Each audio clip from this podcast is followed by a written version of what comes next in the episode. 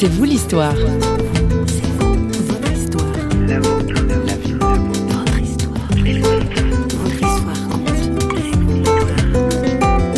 Quand on fait du mime ou quand on fait de la louange avec le geste, on vit des choses, on vit une, relation même avec Dieu qui est plus profonde. En fait, en tout cas, à mes yeux, où des fois où la parole du- a du mal à décrire ce sentiment, ce- cette émotion, cette intimité avec Dieu.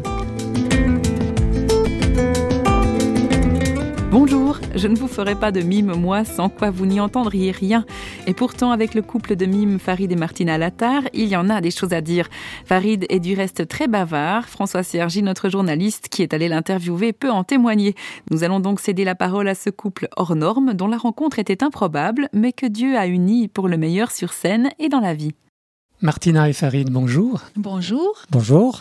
Vous êtes mime depuis combien d'années Depuis 1994, ça commence à durer. Alors, vous avez été à bonne école, à l'école du mime Marceau. hein Alors, d'un élève de Marcel Marceau, parce qu'on était déjà un peu trop âgés pour faire l'école sur Paris, donc il fallait qu'on aille aux États-Unis. Donc, c'était aussi une formation de la connaissance Oui. euh, des États-Unis, ce qui était Oui. un plus aussi. Tout à fait. Mhm. Et en même temps, c'était euh, donc un chrétien qui avait relié le mime à la pratique dans l'Église et à une école biblique. Donc, école biblique qui nous a formés sur l'art euh, dans la Bible aussi. Euh, Farid, comment vous êtes rencontré avec Martina? C'est le mime qui vous a rassemblé? Euh, non, pas du tout. Je l'ai rencontré sur une place à, à- à Paris. Donc, quand je l'ai rencontré la première fois, je n'étais pas chrétien. Ce jour-là, j'étais vraiment à la recherche, euh, moi qui ai issu euh, de la religion musulmane. Dès l'âge de 8 ans, je me suis posé vraiment les questions euh, sur euh, la religion en général. J'ai dit, mais comment on peut être euh, religieux et aussi mauvais en même temps? Parce que je sentais vraiment dans mon cœur une sorte de colère. Et, aussi dans ma famille, on a vécu beaucoup de, de cette violence verbale ou physique. Et à un moment donné, je voulais me détacher de la religion. Je me dis que Dieu, il est bon et je sais qu'il existe, mais je veux pas de cette pratique. Jusqu'au jour où, je me suis retrouvé à, Paris, donc à marcher sans but, sans objectif.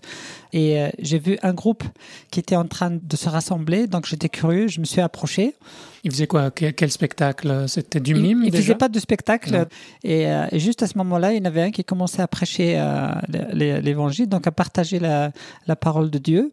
Sur le moment, j'avais l'impression qu'il parlait de ma vie. Je commençais à raisonner en moi-même. Je dis, il me connaît pas, il sait pas qu'est-ce que je vis. Et j'ai réalisé qu'en fait, que Dieu me, était en train de me parler, mais je ne le savais pas à ce moment-là. Et à la fin de ce prêche, j'ai dit, j'aimerais bien que quelqu'un vienne m'expliquer comment euh, recevoir, parce que j'ai- senti à l'intérieur de moi que j'avais besoin de ça. J'ai entendu euh, parler de Dieu d'une nouvelle façon et j'étais interpellé. Je voulais vraiment comprendre et recevoir ce message.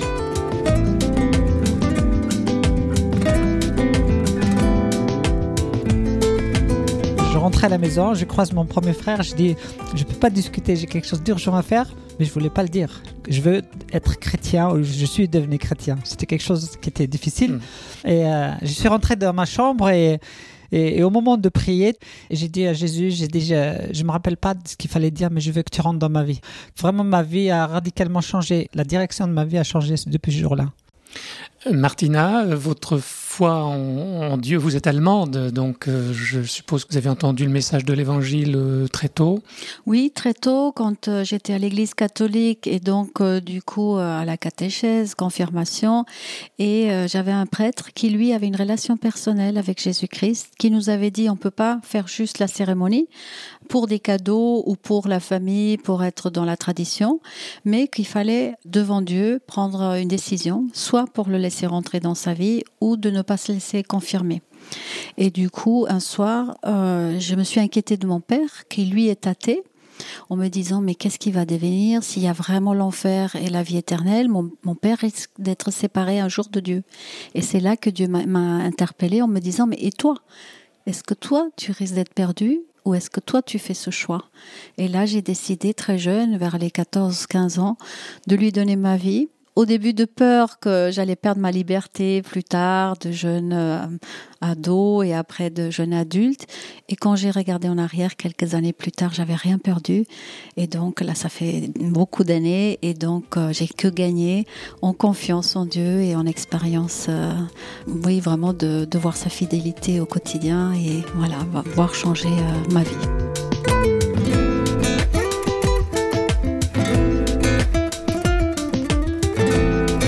Alors, avant de parler du mime, euh, dire quelques mots, euh, vous avez gagné aussi Farine, donc euh, votre couple.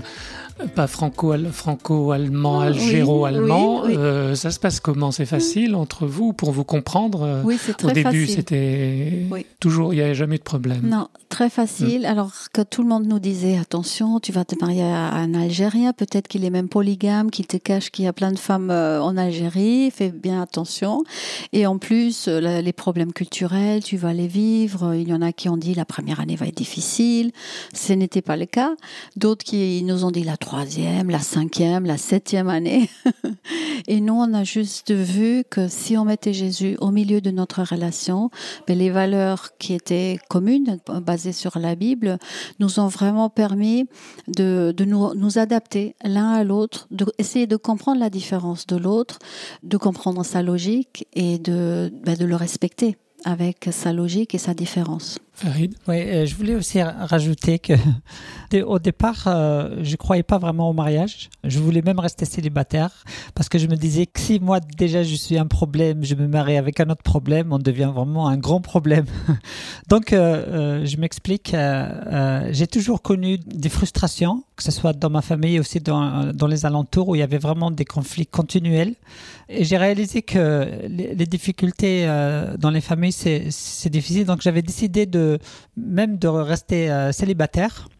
Euh, jusqu'au jour quand j'ai rencontré Jésus dans ma vie, euh, il y avait comme un flash qui était en moi qui disait qu'avec lui tout est possible. Mais il faut vraiment le mettre au centre, il faut le mettre à l'honneur dans notre vie. Et aussi au début quand on s'est marié avec Martina, je lui ai dit, je lui ai dit, je veux jamais être le premier dans sa vie parce que je sais que je veux qu'elle mette Dieu au centre de sa vie et moi aussi je mets Dieu au centre après elle. Dans le cadre de l'association Innovo France, Farid et Martina ont concocté un spectacle de plus d'une heure dont nous ne vous dirons rien, surprise oblige. Mais si vous êtes, comme moi, d'incorrigibles petits curieux, vous irez traîner votre souris sur leur site innovofrance.fr. On y découvre un diaporama, un extrait de film et les informations sur la formation au mime, les stages, les ateliers ou les interventions pédagogiques qui occupent le couple de mime. On les retrouve du reste au micro de François Sergi. Quelques petites questions, le tarabuste. Comment est-ce qu'on dit Dieu vous aime euh, en, en- en mime, en langage mime Euh, Avec euh, une ouverture de la poitrine et du buste, euh, les bras donc euh, ouverts vers l'extérieur et bien sûr avec le visage aussi, donc une position des pieds ouverte vers l'autre, hein, donc pour donner, pour montrer qu'on est extroverti, qu'on peut donner ce qu'on a reçu. C'est un langage universel, le mime. Tout le Oui. monde peut comprendre. Ouais, tout le monde peut comprendre et aussi ce qui est important de savoir quand on fait du mime, c'est euh, et, euh, il doit être motivé par la, la pensée de Dieu dans notre cœur. Et euh, quelquefois on peut faire des gestes euh, qui ne veulent rien dire, mais ce qui est important c'est de, de, de se revêtir de cette émotion, de cet amour de Dieu et que ça soit le moteur pour faire les gestes. Et là, les émotions sortent, il y a, il y a quelque chose qui va au-delà du geste, qui touche les, les cœurs qui sont en face. Et euh, donc l'amour, euh, exprimer l'amour, c'est d'abord le vivre, euh, avoir ce désir de le partager, cet amour que Dieu nous a donné. Alors, est-ce que le- le- l'expression par le mime euh, suscite pas une certaine frustration euh, dans le fait qu'on ne puisse pas parler? Pour moi personnellement, Enfin, Vous euh, êtes peut-être- pas un grand bavard. on est très, Si. on est, on Si. aime beaucoup parler. On- on- Oui. alors euh, je- des fois, je me, je me posais la question pourquoi j'ai choisi le mime? Oui, ça vous Mais, frustre euh, pas Mais ça ne frustre pas parce qu'en fait, dans le, le mouvement, dans le geste, et aussi on arrive à exprimer des, des émotions euh, qui sont euh, inaccessibles avec la parole. Donc il y a quelque chose qui se passe quand on fait du mime ou quand on fait de la louange avec le geste. On vit des choses, on vit une, une relation même avec Dieu qui est plus profonde, en fait, en tout cas à mes yeux, où des fois où la parole du- a du mal à décrire ce sentiment, ce- cette émotion, cette intimité avec Dieu. Donc euh, ça frustre pas, mais au contraire, ça, c'est très complémentaire.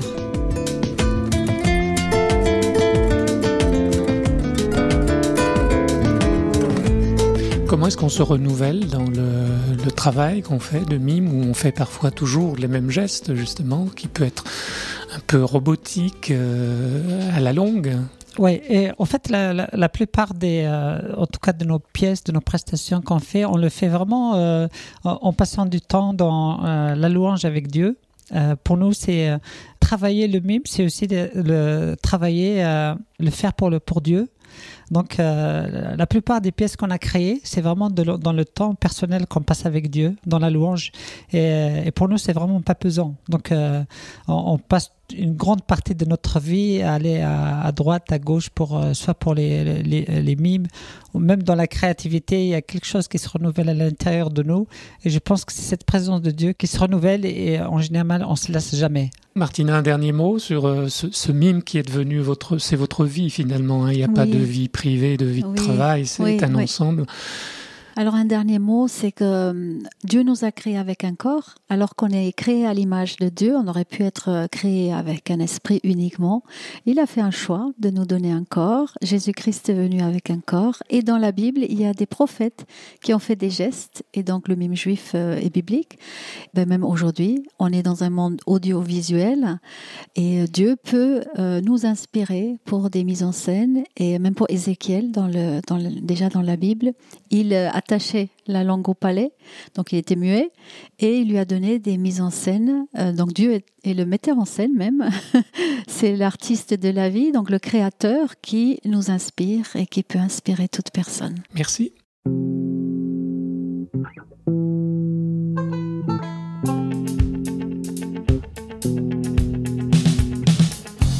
Mais qu'est-ce qui les fait courir? Les fait avancer les oblige à tous se suivre à se rassurer dans un tourbillon effrayant vers lequel ils vont en chantant. Moi je me noie dans un verre d'eau, j'ai sûrement raté un truc, un très gros panneau. Je peux pas les rattraper si d'aventure je m'y essaye. Pour moi c'est la chute assurée. Car je vis comme on marche sur un fil, un seul battement de cils suffirait à me faire tomber. Je suis une espèce fragile, un rien, un imbécile, un musicien, un égaré. Je n'ai pas de mode d'emploi, je n'ai dit jamais, je crois que je n'y crois pas. Et que je me fais jour après jour aux aléas et aux incidents de parcours. Toi tu voulais être indien, lui un policier elle un ingénieur martien. Lui une jolie fée, mais on se retrouve à 20h, bien souvent sur nos canapés. Car on vit comme on marche sur un fil, un seul battement de cils suffirait à nous faire goûter. Nous sommes d'une espèce fragile, une poussière infime, et nos rêves se sont envolés.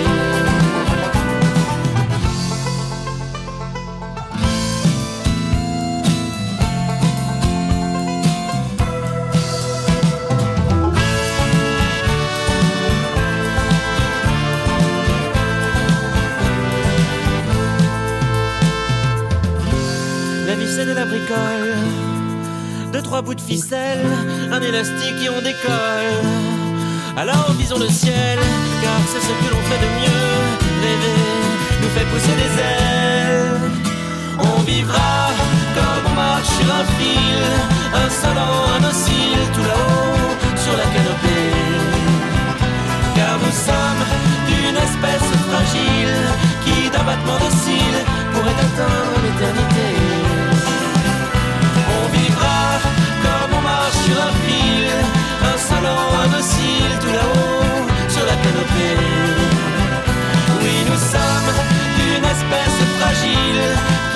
qui, d'un battement de